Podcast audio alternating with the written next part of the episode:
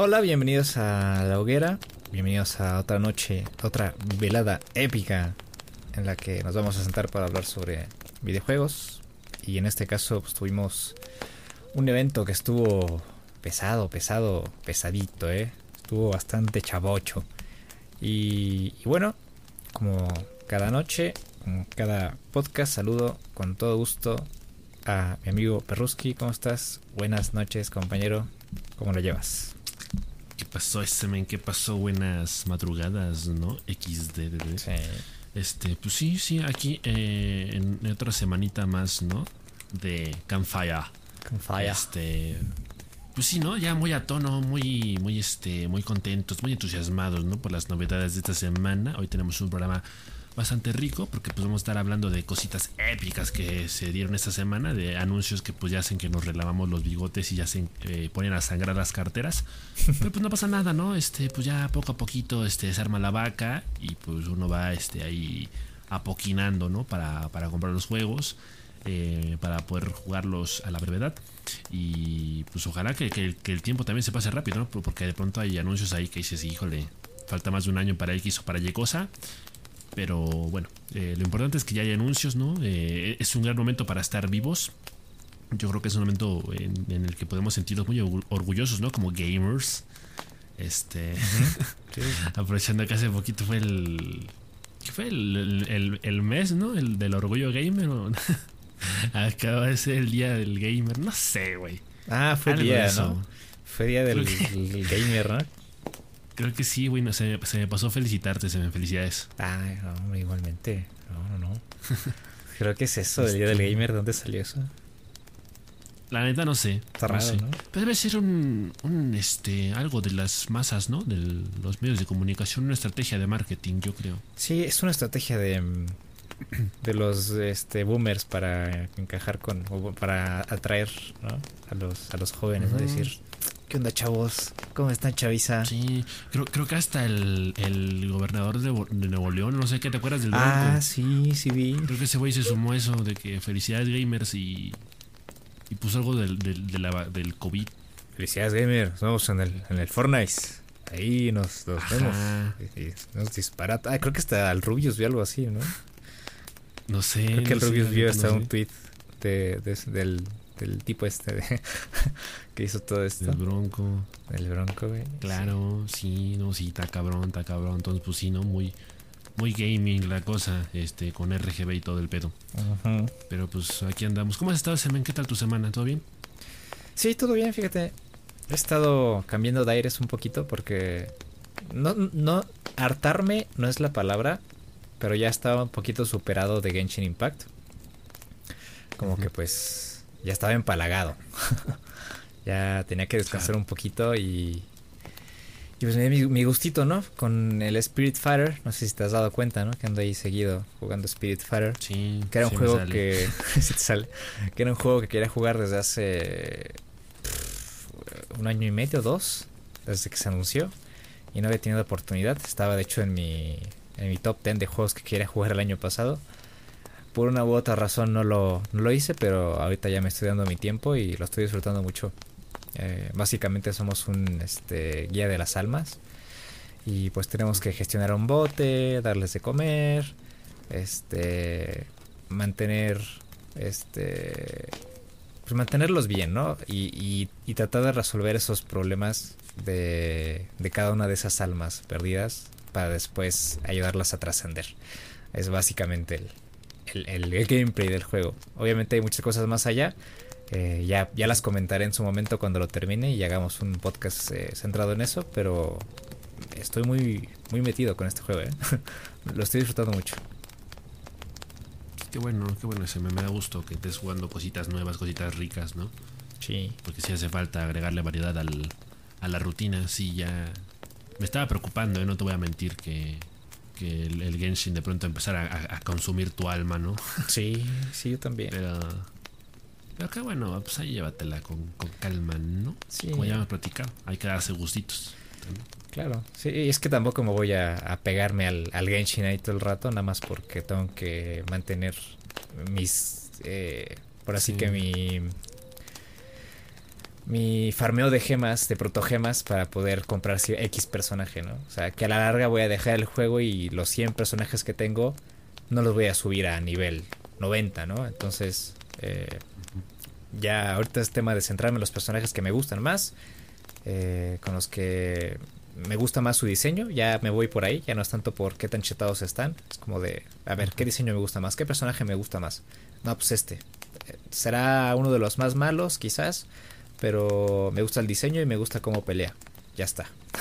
no me voy a, desentender o no me voy a perder ahí en los números, en las stats, este, a lo loco, nada más porque quiero terminar el juego antes o derrotar a los enemigos de una forma este, arrasadora. Y ya, nada más me voy a centrar en, disfrutar y la tranquila, porque sí, creo que, creo que toqué fondo con Genshin. Eh, hubo días en los que sí llegué a jugar muchísimas horas y dije, no, sabes que no, esto no está bien. Em, y eso pasa con... aparte ya, ya está bien pegajoso el control, ¿no? sí, ya, ya, o sea, hay que darle dos limpiaditas por, por este... Ya, ya, ya se atoraba. Aparte ya se atoraba, entonces, no, hay que, hay que darle reversa al Genshin un poquito. y este. Y ahorita con Spirit Fire estoy supliendo bien eso y, ya. Ya me lo voy a llevar tranquilita. Porque ya fue mucho. mucho desgaste. Qué bueno.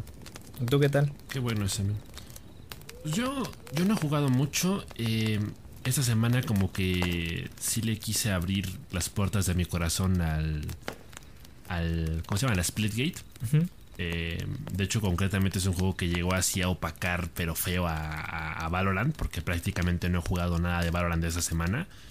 Y, mira que hubo actualización, ¿eh? Creo que hay nueva. Si no me equivoco, hay nuevo acto, hay nuevo mapa. Ah, sí. Eh, ¿Valorant? Sí, sí, sí, hubo. Sí, hubo ahí una actualización como de 2 gigas, creo. Eh, entonces, teóricamente hay cosas nuevas. He estado viendo en Twitter las novedades de, de Valorant. Eh, incluso creo que esta semana volvió a ver este Valorant Masters. Creo que volvió a ver Torneito por mm. ahí en, Twitch. Creo que sí. Pero no. La verdad es que este, sí he estado bien distraído de Valorant porque justamente como que Splitgate eh, pues ah, tiene su oportunidad, ¿no? Está teniendo su oportunidad de, convencerme, ¿no? De, le estoy dando el, privilegio de, de amar, que me convenzca, de que me seduzca, ¿no? Sí. Entonces, eh, que de alguna forma te diría que no lo está logrando, no, no está realmente reemplazando las sensaciones que Valorant, por ejemplo, me, provoca.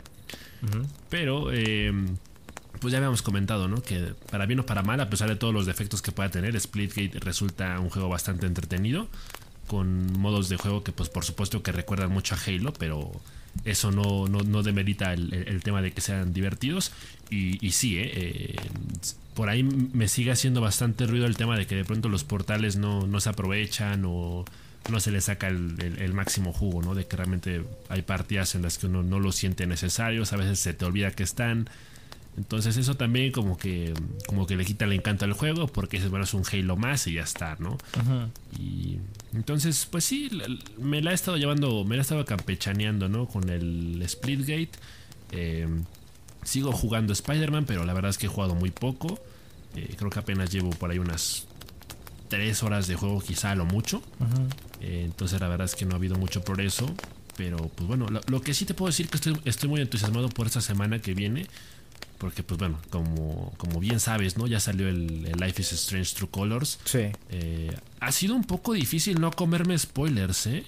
Porque de pronto mi algoritmo de YouTube anda muy, muy troll últimamente, anda muy traicionero. Entonces abro YouTube y automáticamente me salen como tres o cuatro videos de gente que está transmitiendo en vivo eh, el True Colors o, gente que que incluso ya está haciendo como sus teorías o sus análisis. Y, creo que por ahí como que ya me llevé uno o dos spoilers que son a lo mejor muy superficiales, ¿no? Pero como que ya estoy este eh, develando ciertas cosas, ¿no? O llegando a ciertas conclusiones o me están confirmando ciertas teorías que yo tenía.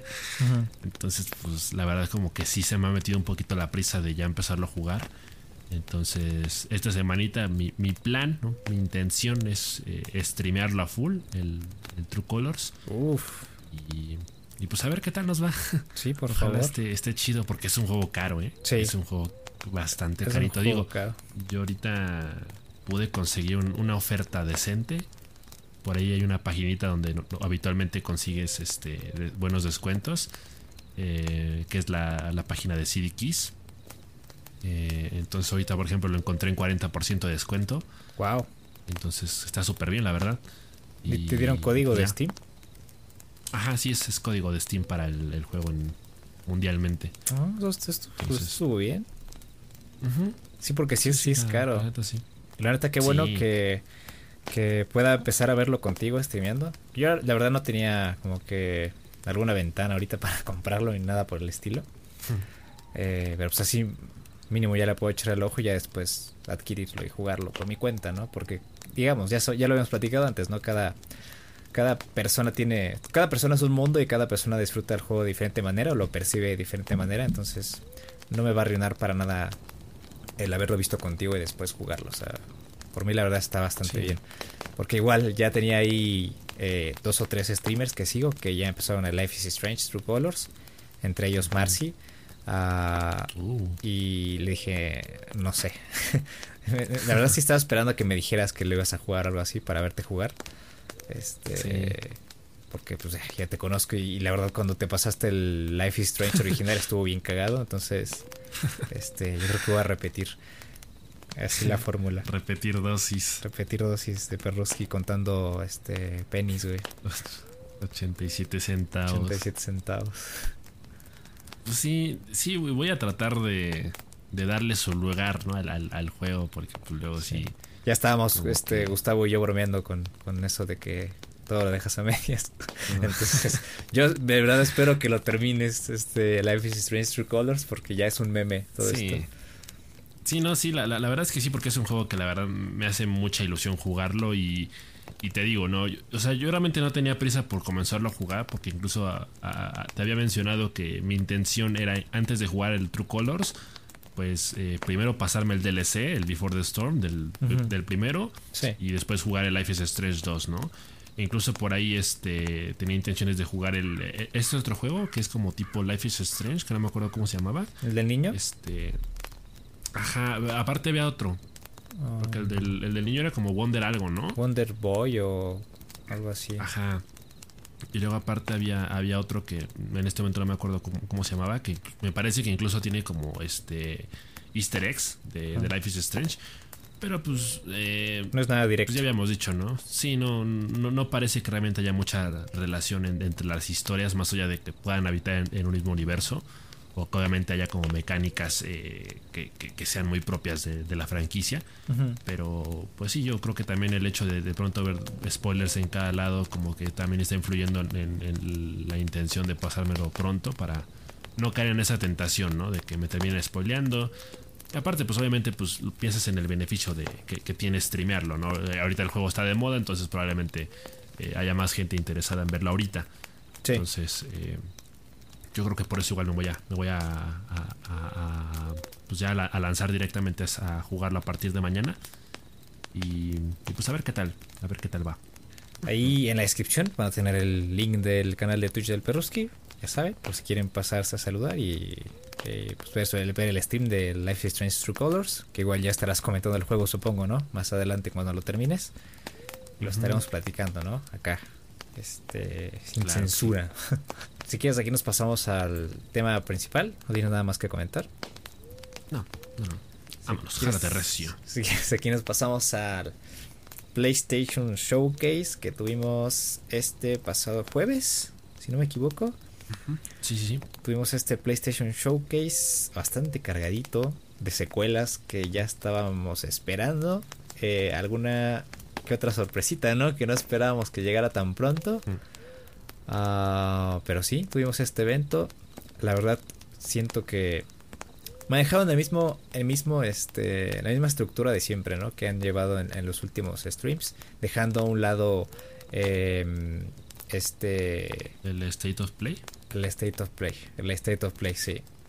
y aquí creo que regresaron un poquito a lo, a lo de siempre y mostraron los gameplays uno tras otro con intermedios así como de escenas 3D de de la plataforma de PlayStation.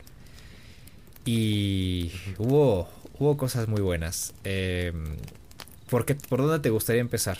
Pues Pues yo digo que podríamos a lo mejor comentar como en orden cronológico de cómo fueron los fueron dando los anuncios, porque pues obviamente dejaron lo mejor para el final, ¿no? Y a lo mejor de pronto también coincide que es lo que más nos interesa. Entonces a lo mejor podemos empezar despacito, ¿no?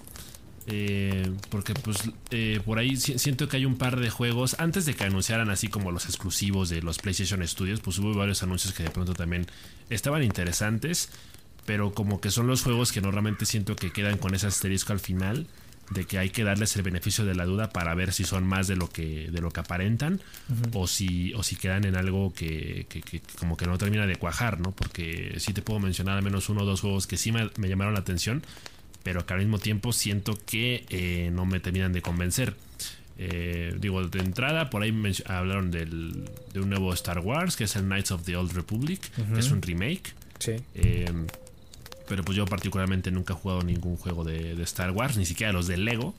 Entonces, no sé, ¿a, ti fue un juego que te llamó la atención este o no? Sí, sí, porque más que nada por todo lo que he leído sobre ese juego, que fue que es considerado uno de los mejores de la franquicia.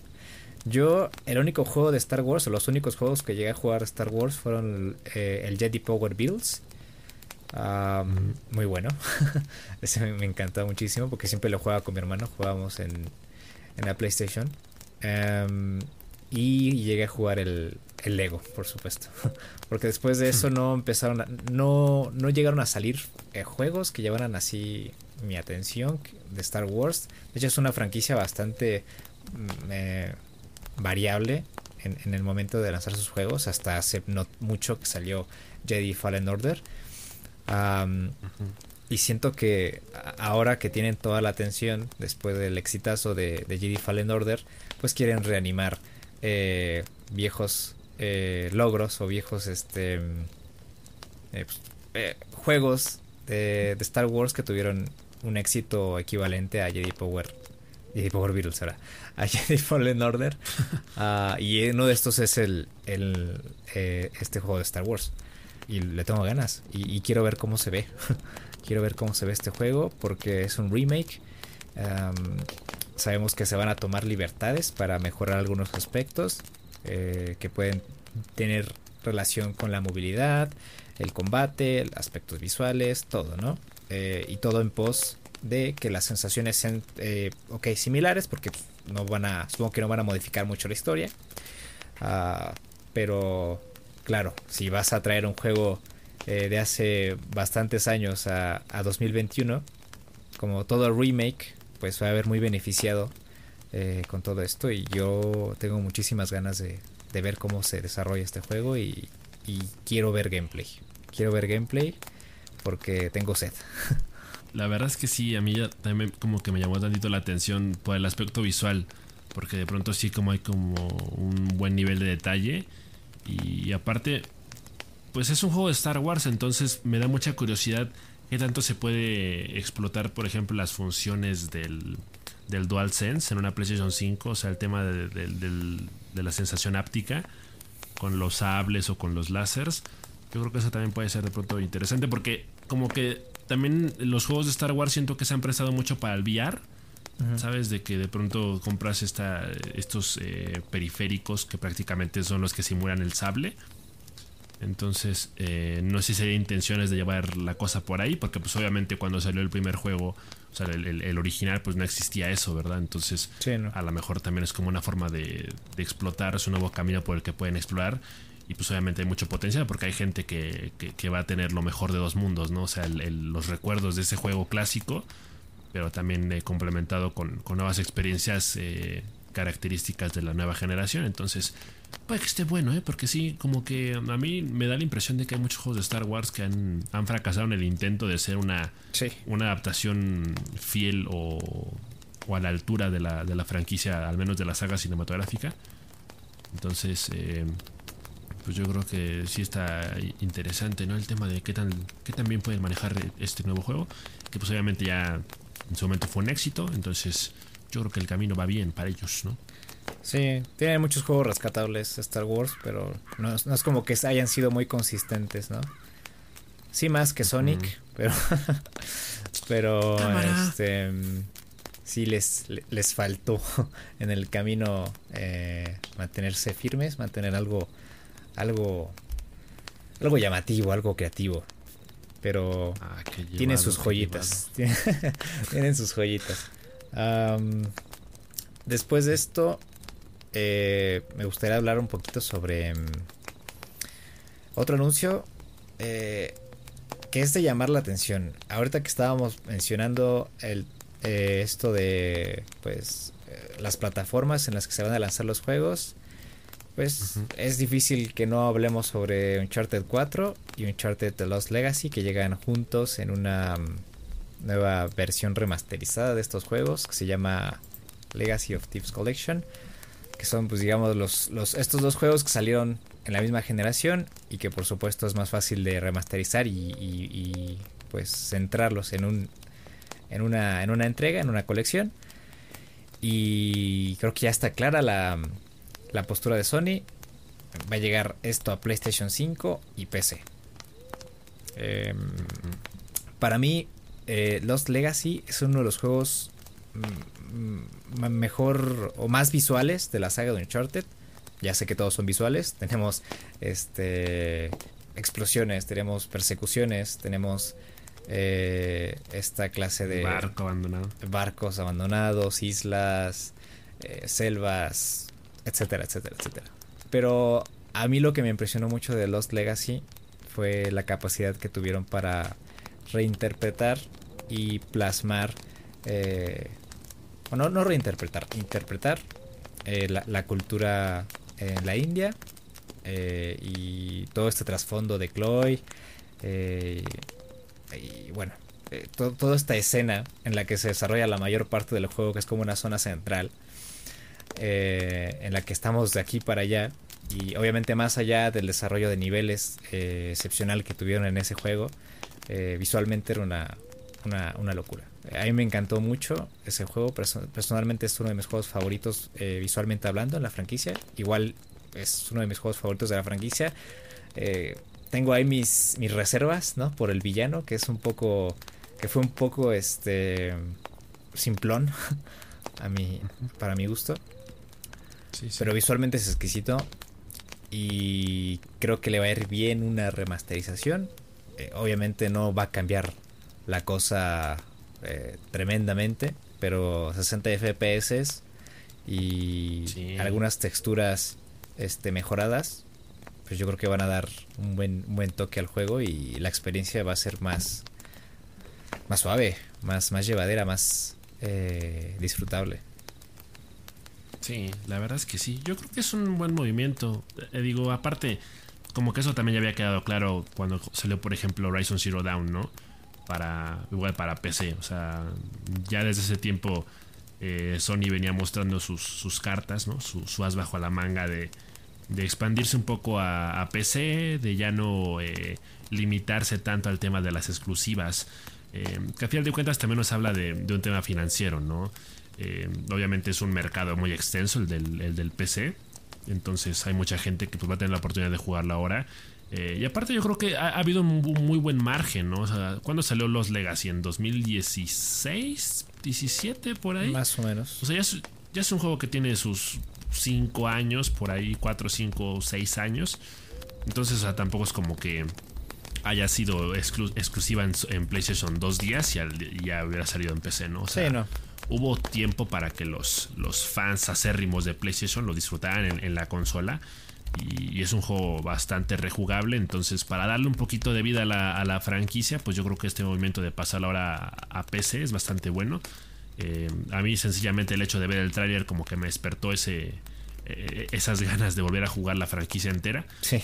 Entonces, pues uno recuerda, ¿no? Y uno agradece de que, ah, qué chido que tengo los juegos de Uncharted para PlayStation y que los puedes jugar en cualquier momento. Entonces, pues ahora viene esa oportunidad para, para PC. Y como tú bien dices, el hecho de que de pronto ahora eh, vaya a haber un par de mejoras en el tema de los cuadros por segundo o las texturas, pues yo creo que de pronto también va a tener un, gran plus, ¿no? Va a significar una gran mejora porque pues sí es, son juegos que sí representan una, gran experiencia visual, ¿no? Eh, el Thief's End, Uncharted 4 particularmente es un juego que, que sí explota y sí siento que incentiva mucho al jugador a utilizar el modo fotografía. Entonces, Porque de hecho yo durante mucho tiempo tuve... Mi, fondo de pantalla de PlayStation fue una captura de pantalla, una fotografía que tomé dentro del juego. Porque tiene escenas muy, muy bellas, ¿no? Entonces, eh, pues sí, visualmente es un juego muy atractivo. Eh, el hecho de que saliera los, los, Legacy, perdón, es, nos habla de que pues, claramente Uncharted es un juego con una gran fórmula que de pronto se puede adaptar a muchas historias, a muchos personajes. Entonces, eh, yo creo que se hizo muy bien con el personaje de Chloe y con otra morra, que no me acuerdo cómo se llamaba. Nadine. Este, Nadine, andalesa. Y pues sí, eh, viene, saldrá a principios de 2022. Entonces, yo creo que está bien, ¿no? Lo que me, un buen movimiento. Lo que me gustaría saber es si van a, sacar un parche para los juegos de PlayStation 4 en 5 para mínimo subirlo a 60. Ya no te digo remasterizarlos eh, como esta colección, pero que mínimo nos lo dejen en 60 para cuando tengamos la Play 5, porque ya tengo toda la franquicia en PlayStation 4. Eh, y pues no, no, no, me tiraría a comprar eh, estos dos juegos otra vez, ¿no? Ah, que incluso no lo platicamos, pero la semana pasada hubo todo este, este temita alrededor de Horizon Zero Dawn, porque estaban de rejegos los de PlayStation y no querían, querían más bien, querían que pagáramos este, una cuota por este, este parche para el juego original, el juego base, y que solamente lo, lo tendría esta nueva versión del juego, ¿no? De, de Horizon, que es, que es más este está adaptada para la PlayStation 5. Y pues la gente tiró cuerda, todos empezaron a pues a quejarse, pues es, correcto, ¿no? A mí me parece una estupidez que, que hagan ese tipo de, burradas. y ya dijeron que no va a haber ningún problema eh, con este nuevo juego de Horizon que van a hacer que esta, si lo compras en PlayStation 4 vas a tener tu versión este, adaptada para el PlayStation 5, vas a tener tu parche y ya está. Eh, aunque advirtieron, así como si fueran, como si fuesen papás em, regañando a sus hijos, que en el futuro sí lo van a hacer y que, pues, que estemos atentos, ¿no? A ese, a ese temita, pero quién sabe si qué tanto les aguante la gente esta clase de prácticas, porque me pasó con Control, que si no tienes la versión este nueva que sacaron de Control en PlayStation 5, el juego base que tú compraste en PlayStation 4 desde el día 1 no va a tener esa, esa actualización para la nueva consola.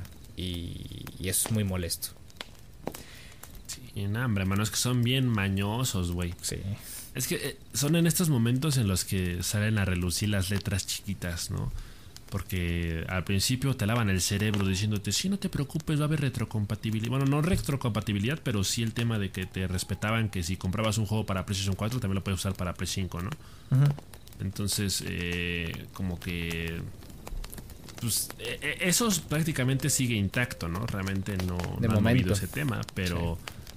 Pero sí empiezan a sacar sus garras cuando te dicen, bueno, tú, si tú tienes su versión de PlayStation 4, pues está bien, ¿no? Pero hay una versión para PlayStation 5 que, híjole, no mames, brilla. Eh, brilla en la oscuridad y tiene este. Tiene así el, los, Su relieve sensible al tacto, güey. claro. Entonces, pues, Marca de agua. Digo, a veces también uno como que dice, son detalles, ¿no? Que de pronto eh, igual no afectan tanto la experiencia de juego en sí.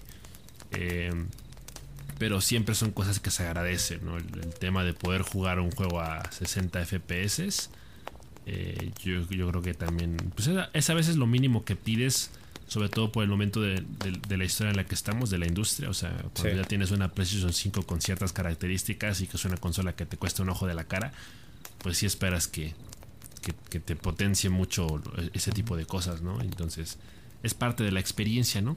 Que sea, en el estado play. Y que sean gratis, o sea, incluso eso ayuda a que quieras comprar la consola. O sea, eh, no sé si, si yo soy aquí, obviamente no, no voy a comprender aquí los, los eh, eh, grandes dilemas que conlleva trabajar en una industria como esta. Pero si tú provees las actualizaciones de estos juegos previamente comprados en PlayStation 4 de forma gratuita, incentivas a que compren tu nueva consola porque saben que van a tener nuevas mejoras, ¿no? Entonces, eh, bueno, a mí me parece una, una cosa, eh, una tontería, pero obviamente alguien que trabaja en la industria va a tener, obviamente, va a tener sus, eh, sus puntos a favor, va a haber una lógica detrás de todo esto. Quizás yo, yo esté cometiendo aquí un error hablando de esta forma y diciendo que deberían hacerlo y, y saldrían ganando. Eh, bueno, pero no sé, no lo, no lo comprendemos en su totalidad, pero a mi parecer eh, eh, sí están cometiendo ahí una, una, una, tontería y están alejando un poquito a la gente de, de, de, cambiarse de una forma más rápida a la consola de nueva generación por el incentivo de tener todos tus juegos este con un desempeño mejor pero bueno quién sabe, ¿no? No, no sabemos cómo obran todo esto. El universo obra de, de formas misteriosas. Uh, y las cosas son porque son, porque hay una razón detrás, quizás. Y quizás esa razón sea el dinero, ¿no? El dinerillo. Pero bueno, no, no sí. lo sabremos todavía. Pero de momento, qué bueno que se echaron para atrás y podamos tener estas versiones actualizadas. Y que sigan así, por favor. Se echen para atrás. Uh -huh, uh -huh. Sí, sí, ojalá tener pronto The Last of Us en PC, ¿no? Sí, sí, sí, para que todos lo jueguen, por favor. Pues sí, efectivamente. ¿Qué más tenemos, Esmen? ¿Qué más novedades hay? Bueno, de aquí de la polémica de los juegos de PlayStation nos pasamos a... Um, si quieren nos pasamos a Marvel, ¿no? Eh, okay. Entramos con... Entramos con, con lo, lo bueno. O no lo bueno, pero... O sea, sí lo bueno, pero no es lo más bueno. Bueno, hubo no un sé. poquito de todo, ¿no? Pero hubo todo. sí, hubo de todo. El, yo creo que Marvel presentó las tres cosas: el bueno, el malo y el feo. sí, correcto, sí. Eh, tuvimos lo de Guardianes de la Galaxia, sí, ¿no? Uh -huh, sí. Eh, mostraron otro, otro delante, otro avance. Que es un juego que yo ya dije que no me llama mucho la atención, que tengo ahí mis reservas y que la verdad no siento que esté bien direccionado. Uh, aunque me gusta mucho el diseño de esta. Eh, ¿Cómo se llama? La hija del Tunas. ¿Quién? Gamora. De Gamora, está muy perro. Uh, me gustó el perro, el astronauta. ah, el perro astronauta que habla. Sí. Ah, está chido también. Eh, ¿Quieres ahondar un poco en eso? O ya sigo con, con, lo, con lo demás. Quiero decir con lo oxido. Eh, pues lo único que puedo comentar es que después de ver este tráiler como que mis ganas de jugar el, el, juego ya disminuyeron porque cuando habíamos visto el primer anuncio de este Marvel Guardians of the Galaxy hace como uno o dos meses, uh -huh. pues yo ahí como que dejé mi guard, ¿no? Yo uh -huh. dije, le doy el beneficio de la duda, no se ve mal. Había mencionado que me, me llamaba mucho la atención el tema de que de pronto la jugabilidad se centrara en Star-Lord. Eh, sí, con el, el, tema este, ¿no? De que tiene complementos de, de, los personajes secundarios para el tema de combos o para a, habilidades finales. Pero ya viendo el tráiler, pues dices, pues son los guardianes de la galaxia, ¿no? Mucho jaja, mucho XD. -huh. Entonces, este. Pues sí se nota la, la influencia de, de, Marvel, especialmente bajo la, el dominio de Disney, quieras que no. Entonces, eh, pues yo siento que la historia como que ya me está sacando un poco a patadas de este, de este juego de los Guardianes de la Galaxia, pero pues bueno, a ver qué tal le va. Pues sí, ya veremos cuando empiezan a salir las críticas y, y la gente de sus opiniones. Obviamente no podemos ser lo más objetivos si no lo jugamos, pero no quiero arriesgar eh, mi dinero. O sea, sí, no, lo jugaremos cuando Epic Games lo regale, cuando, algo así. Exacto, cuando lo regalen en Epic Games. Pero de momento, si alguien que nos está escuchando puede dar su opinión, si lo llega a jugar en un futuro, se los agradeceríamos muchísimo. Y ya, pues, lo estaremos ahí comentando. Um, después, oh sorpresa, tenemos un juego de ¿Lo ves? No.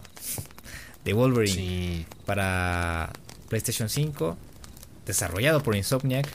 Eh, sabemos que lo hicieron muy bien con Spider-Man. Eh, ese trato al personaje fue excelente hasta que le cambiaron la cara al personaje, eso no me gustó. Eh, pero yo creo que su aproximación a, Peter creo que sumó puntos y ahora pues les liberaron a Wolverine y van a hacer un juego de Wolverine. Yo no me esperaba esto. No, yo tampoco. O sea, yo, yo definitivamente no me lo esperaba. Y especialmente como tú dices, ¿no? A Insomniac le fue bien con Spider-Man. Entonces, yo creo que ahora mismo cualquier proyecto a cargo de Insomniac que tenga que ver con, con los personajes de Marvel es Mm. prometedor. O sea, Sí. yo creo que después de lo visto en el pasado, sí, sí vale la pena de mirar de cerca este, este Marvel's Wolverine. Porque se ve que lo pueden hacer bien. Digo, ahorita vimos un pequeño teaser, o sea, apenas le vimos las garras tres segundos. O sea, Sí. yo creo que no hay una idea muy clara de, de lo que va a ser Estamos el como, juego. como el tum tum de espérate, güey. Sí, espérate, güey, acaba de salir. Entonces, este, pues sí, obviamente no, no hay razón, todavía no hay argumento válido para orgasmearse por un juego así. Pero yo creo que Hay ganas. es prometedor. Hay ganas. Sí, digo, a mí, a mí me hace un poco de ruido, me parece un poco raro, porque incluso lo comentaron al final, ¿no? El tema de que cómo le hace Insomniac para trabajar en dos juegos diferentes al mismo tiempo. Entonces ahí puede haber un, un- un tema de que a lo mejor lo están precipitando o de que Insomniac se ha dividido en dos equipos de trabajo para poder trabajar en ambos juegos simultáneamente. Lo que nos puede hablar de que a lo mejor haya menos atención en cierto juego eh, derivado de que ya están confiados del éxito que han tenido recientemente con el Spider-Man y luego el, el- el- juego de Miles Morales, ¿no? Entonces, eh, yo creo que ese es un pequeño detalle al que, que no, hay de perder- no hay que perder de vista porque puede que signifique algo, pero también puede que no, no signifique nada y que sencillamente estemos ante, ante un juego que, que pueda realmente ser bueno. Entonces, eh, hasta no ver gameplay, tampoco podemos hablar mucho porque yo creo que eso es lo importante, ¿no? El- lo bueno que hizo Insomniac es que nos dio un, un muy buen Peter Parker, siento yo, creo que la historia es muy buena Sí. eh, dentro del juego, pero yo creo que el, el factor decisivo, lo, lo que realmente lo hace un, un tan buen juego, es lo bien que se siente el, el tema de, de- de manejar a Spider-Man con la telaraña, los balanceos por la ciudad de Nueva York. Eh, también lo hicieron muy bien con el tema de, las mecánicas de combate, el sistema de combate. Tiene Eh, personalidad. tema, por ejemplo, del. Sí, y el, y el tema del sigilo, ¿no? Por ejemplo, de- con, con el personaje, de pronto creo que también está muy bien explotado. Entonces, eh, pues obviamente Wolverine es un personaje mucho más agresivo que Spider-Man. Es, eh, se presta más para los ataques físicos a corta distancia. Entonces, eh, yo creo que esos son detalles que de pronto hay que, hay que poner, prestar atención, ¿no? ¿Sabes cómo me imagino un gameplay de, de Wolverine? Un poquito. a- un poquito eh, cercano a, a cómo desarrollaron el combate de Joel en The Last of Us. ¿Me entiendes? Mm, Eh, un, un sistema de combate pesado. Bueno, no pesado. eh, tosco, fuerte. sin piedad. Por ahí. Por ahí va el temita. Y yo creo que si encajan eh, la personalidad del perso ahora sí, la personalidad de, de Wolverine en el sistema de juego como lo hicieron con Spider-Man, va a ser un juegazo. Eh, pero sí. eh, y, y yo tengo esa confianza porque lo hicieron muy bien con Spider-Man. Entonces, eh, si aciertan ahí en ese punto, tienen eh, medio juego ya eh, hecho y ganado ganando el corazón de los de los fans. Entonces, yo le doy mi voto de confianza y pues nada más hay que esperar el gameplay y ver eh, eh, cómo se desarrolla todo esto. Sí, e- es prometedor porque a mí también me da la impresión de que hay mucha influencia de Old Man Logan. sí. porque sí, eso parece que vamos a ver un, sí. un Wolverine, ajá, un- a un Wolverine un poquito más ya experimentado. Que fue lo- de pronto también lo que pasó con, con el de Spider-Man, ¿no? Me, me parece que ahí manejaban la idea de que era un, era un Peter Parker que llevaba por lo menos 7, 8 años siendo Spider-Man, creo.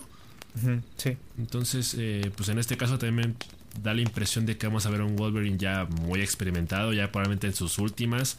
Se ve muy en plan muy eh, Old Town Country Road.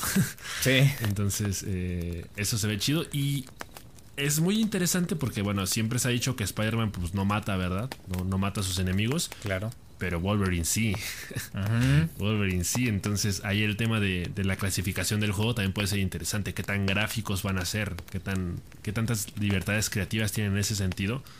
Para, para realmente ser muy, muy gráficos con, con las muertes, muertes que el Wolverine pueda propiciar, ¿no? En plan, va a ser Sí. algo como el Mortal Kombat con sus fatalities o, Sí. o qué onda, pero, O sea, pero sí, sí promete. Si te decía lo de Joel era porque, o sea, no me encantaría, o sea, no- obviamente no es un deseo, ¿eh? que Naughty Dog trabaje para Marvel, pero si Mar- este juego sería un éxito si Naughty Dog lo, lo hiciera. eh, desarrollando el juego de Wolverine. Por Naughty Dog. Sería, sería un sueño húmedo. Pero no va a ser así. Obviamente va a haber ahí, va a haber límites marcados por el ratón Miguelito y, y los directivos. Pero creo que podemos esperar algo decente de este juego. Y yo creo que de un juego del que sí podemos esperar cosas espectaculares es justamente la secuela de Spider-Man. Eh, con este anuncio que me dejó todo loco. Ah, tuve flashbacks de mi infancia jugando el juego de PlayStation 1 y, peleando contra Venom este, en las cloacas. Y esas líneas y esas conversaciones. Eh, para mí, el dúo eh, cómico en, los cómics y en el mundo de los superhéroes siempre van a ser Venom y Spider-Man. No hay mejor comedia entre un entre personajes enemistados. Eh, creo que no va a haber ninguna dupla que supla, ahora una dupla que supla eh, la comedia y la química que hay entre Venom y Spider-Man. Eh, yo soy muy fan de esta dupla. Creo que es la primera vez en muchos años que vamos a tener una adaptación en la que ambos se encuentren y que siento que de momento están bien direccionadas. Porque yo lo esperaba en la película Spider-Man 3 con Toby y nada. Decepción total. Ah, era más un Carnage ese Venom. Ah, después tuvimos. Pues tuvimos una buena adaptación, muy buena adaptación, la de Tom Hardy en el cine con Venom. Me encantó esa película. Eh, y obviamente estoy esperando que ahora que, que, salga No Way Home haya algún guiño a Venom o, haya una conexión con Venom en el futuro eh, para que lo, haya este choque de titanes entre Tom Hardy y Tom Holland. Estaría, estaría riquísimo. Pero de momento yo creo que la sed la satisface este anuncio en, Spider-Man 2 y este Venom. Que creo que, creo que va a satisfacer eh, mis expectativas, este Venom. Pero no sé, ¿a ti qué te pareció? Yo, yo, yo, yo, yo, yo salté, güey, yo salté de la emoción. Ah, bueno, sí. Yo, creo que fue por mucho el, anuncio que más orgasmeó. O sea, por lo menos es con lo que yo me quedo. Fue por mucho mi anuncio favorito de este PlayStation Showcase. O sea, eh, por mí podrían haber quitado todos los demás juegos y me quedo con este sin ningún problema, te lo digo en serio. ¿eh? Eh. No, o sea, neta, porque. Sí, bueno, tú, tú, tú, tú, o sea, tú, sí. Sí, hablando, hablando por mí, ¿no? Porque evidentemente Spider-Man, el, Marvel Spider-Man del 2017, es, entra sin ningún problema en mi top 3 de juegos favoritos de toda la vida. Sí, es muy bueno. Entonces, eh, es un juego, o sea, la, secuela de, este Spider-Man se lleva esperando prácticamente desde que salió el primero, hace ya cuatro años. Entonces, eh, pues este era un anuncio que pedíamos a gritos, ¿no? en, cada evento de PlayStation era de las cosas de las que siempre se, mencionaba, ¿no? Entonces, eh, por fin llegó. Y, vaya que fue una muy grata sorpresa. Fue, o sea, me hizo gritar, te lo juro. Se me puso la piel chinita. Entonces, yo creo que sí va, va, a ser muy bonito. Eh, como tú dices, sí da como ese golpe de nostalgia, ¿no? Porque como que Venom es un personaje, bueno, es uno de los enemigos clásicos de Spider-Man. Entonces, pues de pronto nosotros como que nos, nos tocó eh, ver el, lado oscuro de la luna cuando vimos eh, su adaptación en Spider-Man 3. Sí. Pero eh, yo creo que sí es uno de los personajes de los que de pronto hace mucha ilusión ver en un juego de Spider-Man porque yo creo que es incluso hasta difícil, ¿no? Es, es un reto realmente eh, hacer un videojuego con Venom por la movilidad de este personaje, ¿no? Por, por, su, por sus físicas, por su naturaleza. Yo creo que hay un reto muy grande, ¿no? Y, como que uno entiende que sí existe ese compromiso de, de ok, hacer bien las cosas. Eh, porque más allá de que el, primer juego de Spider-Man realmente fue bueno, eh, siento que de pronto estas misiones secundarias con los con los estos vatos de las máscaras. Eh, como que de pronto no, no, llenaban tanto las expectativas. Entonces eh, siento que aquí como que ese tema se va a, agudizar más, ¿no? Va a estar más, eh, más completo, más choncho. Y aparte yo soy un gran fan de, del Spider-Verse, ¿no? Entonces ver a Spider-Man con Miles colaborando juntos, yo creo que eso también va a estar muy interesante eh, me, genera mucha duda el tema de cómo lo van a resolver realmente. Si, si de pronto efectivamente Miles va a ser como un, un, personaje jugable. ajá. Bueno, no sé si jugable o si, por ejemplo, como pasa en The Last of Us, ¿no? Que, que por ejemplo, en el primero, cuando pues, controlas a Joel y Ellie es como la, asistente, ¿no? Por así decirlo. Yo creo que se acerca un poco más al, al God of War del 2018, en el que podías controlar los disparos de Atreus con el arco. Yo creo que te, creo que esa es tu aproximación, ¿no? Más o menos. Que puedas tener acceso este de alguna forma a los poderes de Miles para asistirte en algún momento, ¿no? Sí, de, hecho creo que sí lo mostraron un poquito en el tráiler, ¿no? Digo, obviamente no fue gameplay, pero como que sí se, se, vio muy claro esa intención de que vayan a, a colaborar mucho en ese sentido. Eh, pero pues sí como que me queda duda en, ese sentido de, de, de más allá de que tú lo puedas utilizar a tu conveniencia, cómo va a estar el tema de la inteligencia artificial, ¿no? Qué tan intuitivo va a ser Miles como personaje, como, como héroe de apoyo, ¿no? Por así decirlo. Entonces, eh, pues eso está chido.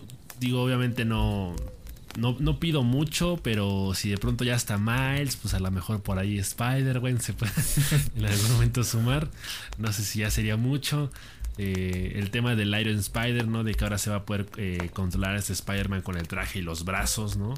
Eh, me, intriga también bastante de cómo va a funcionar eso, de qué tan amigable va a ser la jugabilidad o, lo, o, qué tan cómo van a funcionar las físicas de eso en particular, qué tanto va a cambiar la mecánica o la fluidez de controlar a Spider-Man, sobre todo en, las escenas de combate, ¿no?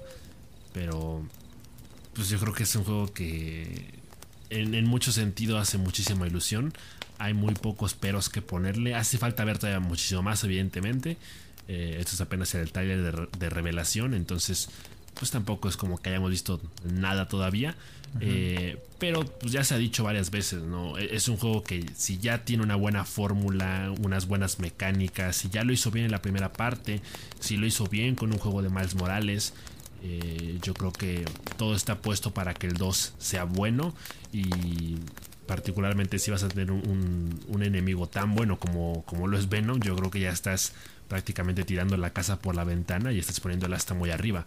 Entonces las expectativas, pues eh, por lo mismo están muy altas con este juego y pues sí, es, eh, sencillamente el trailer me, me hizo muy feliz a mi niño interior.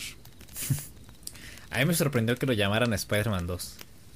Yo pensé que iban a tener una clase de subtítulo, no sé, como ya han hecho recientemente con muchos juegos, God of Ragnarok, Horizon Forbidden West. Eh, bueno, con The Last of Us es diferente porque es parte 1 y parte 2, son complementarios. Eh, pero aquí me esperaba que tuviera un nombre. Em, aunque bueno, en el primer juego tuvimos eh, diversos villanos, diversas historias. y como que era difícil, ¿no? Marcarlo con un nombre. Porque pues es, es complicado teniendo muchas historias, muchos enemigos, muchos aliados, eh, etcétera, etcétera, etcétera. Entonces yo creo que aquí este juego va a apostar igualmente por la variedad.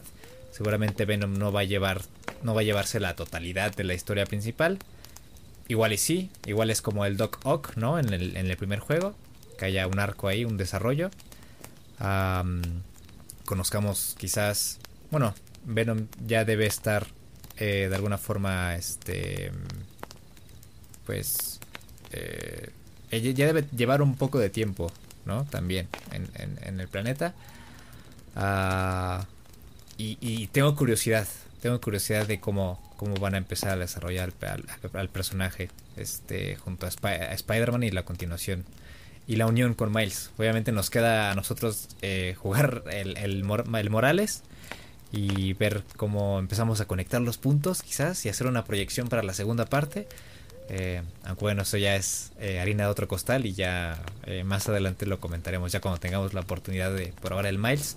Y en 2023, que es cuando va a salir este juego, ah, pues ya jugarlo en su momento y platicar sobre él. Ah, y bueno, a mí personalmente el juego que más me, me, me emocionó fue la secuela de God of War. En segundo lugar, obviamente, está el Spider-Man, que. o sea, tengo muchísimas ganas. Es, es un año de secuelas. Eh, tenemos Horizon, tenemos Spider-Man y tenemos eh, God of War Ragnarok. sacaron el gameplay. Eh, a mí lo que me interesa mucho en esta segunda parte es cómo van a llevar a, um, la relación de Atreus y, y, este Kratos. Eh, me queda claro las intenciones que van a um, guiar eh, el combate contra Freya. Porque por lo que vimos en la primera parte, no voy a spoiler a nadie. pero siento que aquí todo lo bien hecho en la primera parte se va a respetar. Em, se va incluso a apapachar, se va a pulir y vamos a tener mucho más. Em, tuvimos un buen combate en el primer juego con Atreus asistiéndonos en, muchos, en muchas ocasiones con sus flechas. Eh, pero ahora Atreus ha crecido, eh, sabe algunas cosas que no sabía en el primer juego sobre su identidad y sobre em, pues sobre su padre. Em, ahí lo voy a dejar. Y esas cosas las quiero ver en esta segunda parte. Y son cosas que prometieron eh, en este avance. Y todo esto em, debajo de la cúpula del Ragnarok. Y toda esta mm, mitología nórdica que me encanta. Ah, estoy extasiado, güey. De hecho, tengo muchas ganas de rejugarlo el primer juego eh, para estar al, al, corriente. Eh, y, con este, la neta, sí no me importa. Porque este igual va a salir para Play 4, si no me equivoco, ¿no? El, el, God of War Ragnarok. este, la neta, ya me pica la. Eh, pase lo que pase, yo ya no me importa. Lo mejor en Play 4. Sale, de momento, yo todavía no tengo la Play 5. Porque le traigo muchas ganas. Eh, quiero ver cómo desarrollan el Ragnarok, este apocalipsis de los nueve reinos, el final de la Tierra Media. Em, y la presentación de seres mitológicos como Tyr, que, que salió en el gameplay, eh, me hicieron orgasmear. y, cómo empiezan a enlazar eh, las historias que cuentan en los libros de la mitología con eh, la historia de principal y el arco de Kratos me parece increíble. Entonces, eh, ah, también mostraron la apariencia de Thor, porque al final del primer juego, no es sorpresa, ya está dicho en todos lados, sale Thor. Hay un guiño a Thor y ahora nos mostraron la imagen de Thor. Em, me encanta que se respete la imagen de Thor, que no sea el Thor de los Avengers, eh, sacado de una revista de, de Vogue o, no sé, de Men's Health, y sea el Thor de la mitología nórdica, panzón, mamadísimo. Incluso si tú, te das cuenta, las personas más fuertes del mundo tienen una eh, constitución física similar. Así era eh, la constitución física de las personas en la época en la que se desarrollaron todas estas historias. y era, digamos, el, la imagen recurrente de un hombre nórdico. Barba larga, eh, hombros anchos, constitución ancha en general y panzón. Y, y esto también te recuerda algunas de las historias del personaje en la mitología, ¿no? Como que se bebió un mar de aguamiel engañado por una clase de bruja. Eh, y vienen todas estas clases de, historias y ahora conectadas con Kratos. Este, pues emocionan muchísimo. Y la profecía que igual vemos al final del juego eh, da mucho que pensar y, quiero, quiero ver, quiero ver cómo, cómo conectan eh, la mitología con el personaje desarrollado ya en, obviamente en otros lugares, cómo eh, piensan meter a Kratos en el Ragnarok, cuál va a ser su papel, esa es la gran incógnita que tengo y, y por lo que estoy emocionado. Yo creo que está muy bien direccionado este God of War Ragnarok porque al final de cuentas pues, es un juego que se basa en la mitología nórdica, la cual es muy extensa, entonces hay muchas historias que se pueden retomar. Es importante y es bastante digno de reconocer que eh, God of War sigue siendo muy fiel a sí mismo, ¿no? Eh, porque pues sí parece que hubo por ahí mucha gente que sí se quejó precisamente del aspecto de, de Thor.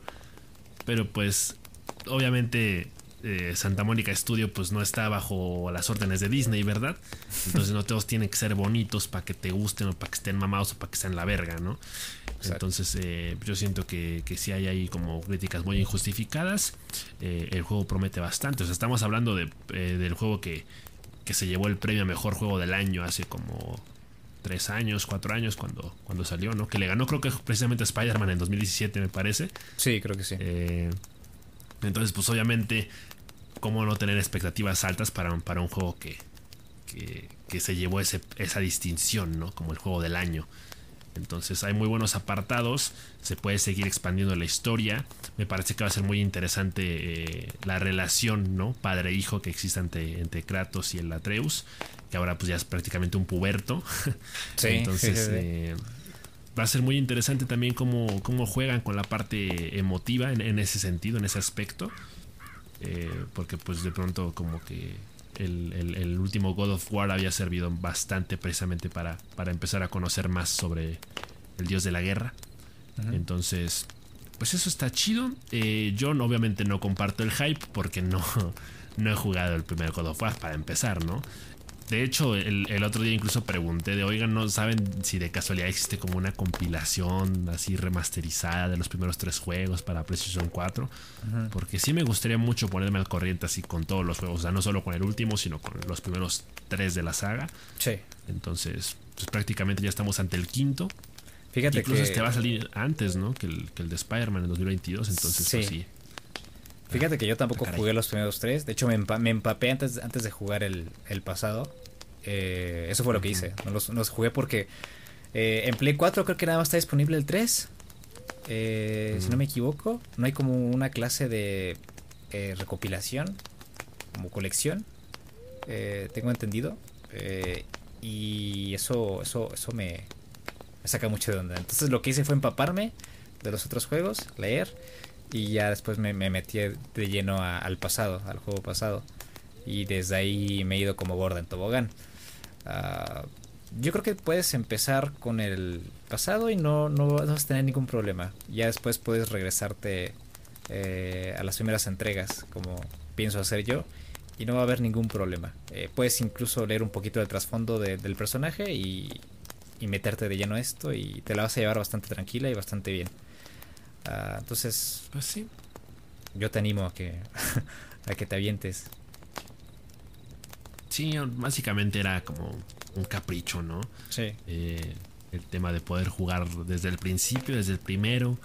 Pero, pues sí, ahora sí que si, tam- si, si no se puede, ¿no? Si no está eh, esa posibilidad de, de jugarlos todos, pues tampoco, tampoco creo que me vaya a arruinar la, la vida eso, ¿no? No. Entonces, eh, a- aparte, pues, eh, ¿cuánto tiempo no hemos hablado de, de los, de las exclusivas de PlayStation 4 que todavía nos faltarían por jugar antes de, de, de ni siquiera dar el, el salto ya generacional hacia la PlayStation 5? Entonces, God of War es uno de esos juegos que de pronto entra en esa lista de sí o sí, eh, de las exclusivas de, de Sony que dices, estas son por las que vale la pena la consola. Entonces, Por las que eh, mueres. Obviamente sí. Claro. Si hay como, pues no prisa, pero sí hay, sí bastante interés genuino en, en- en adentrarse un poco en ese mundo, en esa franquicia. Entonces, pues ya. Ya es cuestión de meses, ¿no? Para que lo veamos ese men. Ujú, sí. Sí, ya no falta mucho y hay que ahorrar. hay que ahorrar, Sí. hay que ahorrar, hay que empezar a ahorrar ya, porque se viene. Se viene el Ragnarok y se viene Kratos. Bebé. Lo demás son cosas que mm, está bien Sí, apuntar. lo demás yo creo que ya es el- los complementos, ¿no? Digo, el, el plato fuerte ya. Quizás sí, ya sí, sí. atrás. Eh, Yo creo que de pronto quedan ahí detallitos, ¿no? Que son juegos que, te digo, pueden llamar la atención, pero se les pone su asterisco, ¿no? sí. Eh, yo así de rapidito, así en plan te lo resumo así nomás, eh, te diría que sí me llama la atención, por ejemplo, el Gran Turismo 7, Ujú. eh, porque a pesar de que pues se sabe que es un juego que se centra más en, en el automovilismo desde un punto de vista un punto de vista elegante, ¿no? Como que manejan mucho este tema de, de- del encanto o la belleza de los coches. Deportivo, ¿no? Eh, sí, claro, siempre acompañado con estas bandas sonoras de música clásica. Eh, yo creo que también es un juego que para poder disfrutarlo al máximo, se, sí se necesita sí o sí un, un- un equipo de simulación de carreras con todo el volante y el pedal. Levantar el meñique. Eh, claro, ¿no? Pero visualmente se ve muy bonito. Digo, yo creo que la, la- la saga de Gran Turismo se ha- está caracterizado por ello. Entonces, parece que realmente este va a ser eh, el, Gran Turismo más completo de, la, de la, toda la franquicia. Es el 7, el 7 del Bicho, el 7 del Siu. Entonces es un número importante, es una gran responsabilidad tener el 7 en tu título. Entonces yo creo que sí, eh, los de Polyphone van a tener que, pues, estar a la altura, ¿no? Digo, yo creo que ya sabemos más o menos qué podemos esperar de estos juegos. Realmente tienen varios, varios años ya repitiendo la, la fórmula, no ha cambiado mucho.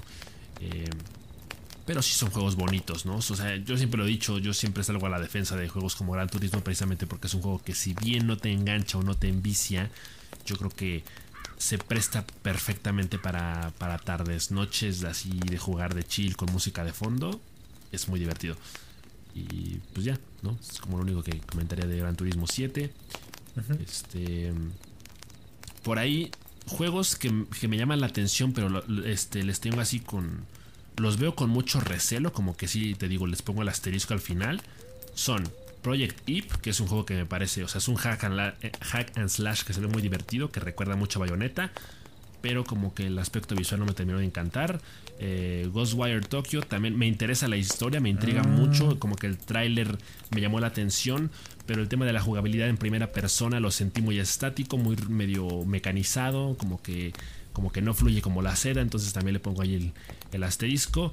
Y el, el Forspoken, que me agrada mucho la, la, jugabilidad, al menos por lo que se vio. Como que el tema de la magia se ve muy interesante. Pero siento que la premisa del juego es muy en plan Disney Channel. Porque de pronto ahí estaba la, la morra está diciendo, oh, yo desperté un día y tenía esos poderes, no sé por qué. ¡Wow! y ya. Y dije, bueno, ok. O sea, el, tema de la magia se veía muy interesante. De pronto, como eh, creaba como estas burbujas enormes de agua. Ajá. Eh, se, ve, se ve chido, se ve impactante. Sí. Pero si la historia, como que digo, híjole, mete, échale un poquito más de ganas, hermano. es como. Pues, eh, ¿Qué le pasa a mi cuerpo? exacto, exacto, exacto, exacto, exacto. Sí, sí, sí está medio, medio crudito ese. Pero quién sabe, ¿no? Hasta ver que, cómo sale esa, esa wea, cómo se desarrolla. Pero de momento, me, ¿no? Lo dejamos a un lado. Ahí que se lo coman las hormigas, si es que. Si es que salen a picar algo. sí, exacto. Yo igual que ya rescaté el, el Ghostwire Tokyo. Fíjate que es un juego que le he hecho el ojo desde ya hace un año que lo anunciaron. No recuerdo en dónde fue. Ah, pero más que nada, a mí me llama la atención por, por morbo. Porque me encantan los... El diseño de los, de los enemigos, de los personajes, los fantasmas. Eh, toda esta clase de entorno que, encierra a la historia y al personaje es con lo que me quedo. Eh, y pues ya está. Eh, de momento no, no sabemos más. Pero si tiene una buena historia y tiene un buen desarrollo, em, yo me apuntaría para jugarlo porque visualmente me gusta mucho. A grandes rasgos sería lo que más destacaríamos de, este PlayStation Showcase. Además, claro, del el nuevo tráiler, ¿no? Del GTA Online, que uff. Ay, sí. cómo emociona eso, cabrón. Güey, no, ya, fue como una burla, ¿no? Del GTA, ya es como una burla. Sí, sí, sí. Yo lo sentí así como de como un cague de risa de por parte de Rockstar. Sí, sin respeto, güey, así como de Mira, güey, es como el meme ese de Shin de, "Mira, maestra Ultra Lord."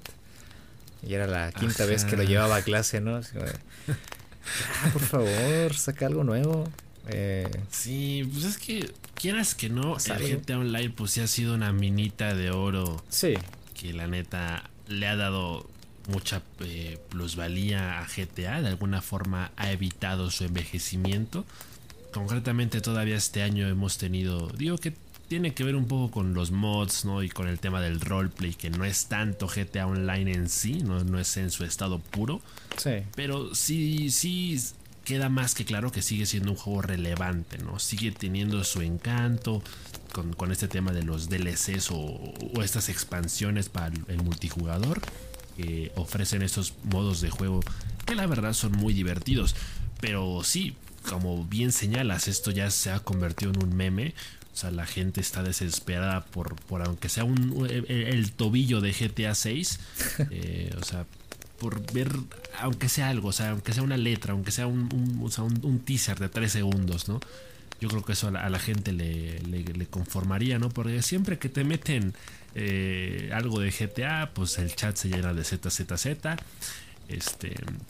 Porque sí, ya, la verdad es que ya cansa, ¿no? Ahorita la excusa es que pues ya hay una versión Next Gen, ¿no? Para PlayStation 5, va una versión remasterizada prácticamente del juego, algo así entendí. Pero pues no te están dando más de nada, ¿no? Es más de lo mismo. Eh, como que te quieren seguir ahí de alguna forma ilusionando con el maravilloso mundo de GTA, con los personajes, ¿no? Que ya componen la, la, franquicia, como son el Franklin, el Michael y el Trevor. Entonces, pues dices, no, güey, este juego ya me lo pasé 10 veces al derecho al revés, ya no me puede dar nada nuevo. Ya no, o sea, ya se le, se le acabó, ¿no? La, la vigencia es un juego que llevamos viendo desde 2000, 2013, 2012, 2013, salió para PlayStation 3. Yo lo jugué en PlayStation 3. Eh, entonces, pues, pues, es medio ridículo, pero pues así son. Pues sí, mientras siga, mientras la vaca siga dando, dando leche, la van a seguir exprimiendo. Y es mm. triste, es un poco triste, pero pues razón no les falta, no son tontos. Eh, y quizás ya estén trabajando en la sexta entrega o en algo más, eso segurísimo, pero quieren seguir, quieren seguir sacando profits. Eh, los Stonks siguen, mientras los Stonks sigan eh, con una proyección positiva, van a seguir sacando ese tipo de cositas. Y ya después, cuando vean ya que el hartazgo topó techo, van a decir, ya, ya, ya, pues ya, ya, está, está, está. Ahí está el GTA 6. Ahí está, no sé, un nuevo contenido de Dead Red. Pero hasta entonces no vamos a tener nada nuevo. Es prácticamente un hecho que eso va a existir, ¿no? O sea, lo podemos dar por hecho, es evidente que en determinado momento existirá, pero la pregunta sigue siendo cuándo, ¿no? Eh, pero bueno, yo creo que igual vale la pena esperar porque de pronto eh, como que cuando uno piensa en, cómo podría verse un, Gran Turismo 6, digo, eh, que sí, ¿no? Hay, gente muy... Esa madre. Grande Auto. este... Pues sí, ¿no? Como que la gente ha sido muy ambiciosa ahí. Que, no, ya no sea solo una ciudad, todo un estado. Sí. Pues igual y sí, ¿no? Porque son muy detallistas, ¿no? Ya vimos con Red Redemption 2 que se le habían los huevos al caballo. Entonces, yo creo que se sabe, ¿no? Del, trabajo, el nivel de detalle al que Rockstar llega con sus juegos. Sí.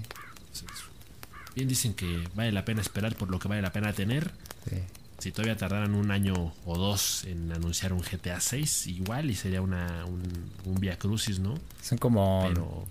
Son como el niño listo del salón que es flojo. O sea, es listo, le sabe, pero es flojo. Pero bueno. Eh, ¿Algo más que quieras comentar? En esta velada de domingo? Pues no, eh, fíjate que, que realmente no, no, hay algo así que tú digas, oh my god, cómo quiero hablar de esto. La verdad es que pues, no. Yo nada más quiero comentar algo eh, y es triste, es una noticia triste. Y aquí, aquí yo sí hubiera querido que eh, los desarrolladores, o el desarrollador en este caso, se hubiera empinado así como los de GTA y hubiera sacado actualizaciones todos los años, durante 10 años. y es que Stardew Valley parece que llegó a su fin con las actualizaciones, al menos por parte de Eric Baron, que es el creador de este juego. Y en una entrevista acaba de mencionar que ya se acabaron las actualizaciones para Stardew Valley después de esa gran actualización de hace ya poco menos de un año que sacó. Y hasta ahí llegó. Obviamente nos seguimos viendo beneficiados de los mods que hay en el juego, que llega a sacar la comunidad, que son excelentes. No, no hay queja de eso. Yo, mientras siga habiendo mods en Stardew Valley y vaya variedad, yo estoy contentísimo. Pero por parte de Eric eh, ya es todo. Pero también por una Noticia mala que tenemos, también hay una buena noticia porque acaba de confirmar que está trabajando en otro juego. Eh, tengo mucha curiosidad de qué va a ser el próximo juego de, de Concerned Ape. Eh, y ya está, esa es la nota. Para quienes jueguen Stardew Valley y, lo amen tanto como yo. Eh, pues se acaba, se cierra el ciclo, pero aparentemente empieza otro. Entonces hay que estar nada más al pendiente para ver, para ver qué es lo que anuncia el muchacho. Ya es millonario, ya tiene todo el tiempo del mundo, puede incluso recurrir a, otras personas para pagarles y hacer su juego y llevarlo con calmita. Ya no va a tener que desvelarse y romperse la espalda por más de eh, cuatro años desarrollando un juego. ya, se puede pagar una, una Herman Miller, güey. ya, güey, ya tiene. Tranquilo de la vida. Sí, sí, sí, tranquilo ya.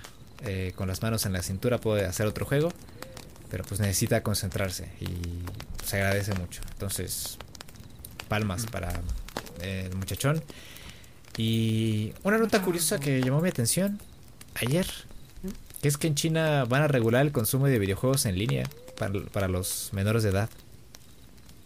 Solo van a poder, solo van a poder jugar, ojito, tres horas a la semana. O sea que si jugaban Genshin Impact y viven en China, lamento decirles que eh, el farmeo para los banners que salen cada 20 días eh, va a ser imposible, así que van a tener que pedirle la tarjeta de crédito a sus mamás, porque de otra forma no van a conseguir las protogemas necesarias para sacar a los personajes, con 3 horas a la semana, imposible. No manches. Bueno, se, se acabó la supremacía china en los videojuegos, ¿no? En línea. Ya no pueden entrenarles desde chiquitos. Uy, uy, uy. Sí, van a sufrirle ahí para a la, cantera, la cantera. la cantera de jugadores del LOLcito va a sufrir, ¿eh? Pues ya nomás que mientan con su edad, güey. así le hacía yo. capaz que, capaz que así le van a hacer, ¿eh? Es que se supone que tienen una clase de sistema de reconocimiento facial Ah, y así saben que quién está jugando. Entonces, si te piden la cuenta a ti, tu cuenta para seguir jugando, aunque sea así por vicio, no lo van a poder hacer porque está el tema de la detección facial. Tienen que pasar por, ah. un escáner. Entonces. aparte, hay mucha regulación, ¿no? Allá en el gobierno chino, o sea, como que si hay mucha complicidad entre el gobierno y el padre de familia de que de que, oye, con, procura que tu chamaco no juegue tanto. Entonces como que de pronto sí hay más atención y más participación en ese, en, ese sentido por, por los padres. Entonces, si eso está más regulado desde arriba, pues como que es más es más sencillo que, que se siga la instrucción. Es más complicado que se evada. Entonces, pues sí. Pobrecitos, güey. Yo no sé cómo van a llegar a la adolescencia con esas infancias tan frustradas, tan arruinadas. Se acabó el dominio, güey. Se acabó el dominio en los en los eSports, güey, de China. Sí, sí. Bueno, al menos para las próximas generaciones. Del Lion. Sí, exacto. mi Lion Gaming. Vamos a, ir, vamos a, ahora sí vamos a apoyar a Lion. Um, pero bueno, esa es la nota que quería comentar, una curiosidad. Y bueno, yo creo que es todo por este por nosotros en esta este fin de semana, que esta vez lo grabamos en domingo porque aquí eh, este, mis ojitos se sintió mala hierba, lele pancha y pues no podemos trabajar, no podemos trabajar así en esas condiciones. Eh, hay que cuidar a nuestros mejores este activos y pues, lo primero es la salud. Entonces, este una disculpa si este podcast llega el lunes, eh, pero bueno, recurrentemente y casi siempre van a tener el podcast los domingos, eh, más o menos a esta hora, un poquito antes de la noche para que pues, se tomen un cafecito, un chocolatito y entren también en como en el mood para estar acompañándonos, este, eh, tomando eh, ese, sí, sentados con nosotros en, en, el fueguito, platicando sobre lo que sea. Entonces, muchas gracias por escuchar el podcast. Eh, gracias por el apoyo. Nos estaremos viendo la siguiente semana. Eh, si todo va bien, eh, vamos a tener una nueva sección en el podcast. Ya les estaremos comentando. No queremos adelantarnos por si las cosas salen mal o hay algo por ahí. Pero de momento, todo bien. Hay un 90% de probabilidades de que haya contenido nuevo. Entonces, like. Eh, ya nos tenemos en su paraguas porque se viene. Se viene Tlaloc. Van a caer vergotas. van a haber gotas, güey. ¿Cómo que van a caer vergotas? Van a haber gotas. Van a haber gotas. Chale. Bueno, eh, muchas gracias. Que descansen. Un abrazo. Cuídense. Tomen agüita. Y nos vemos en la siguiente. Año.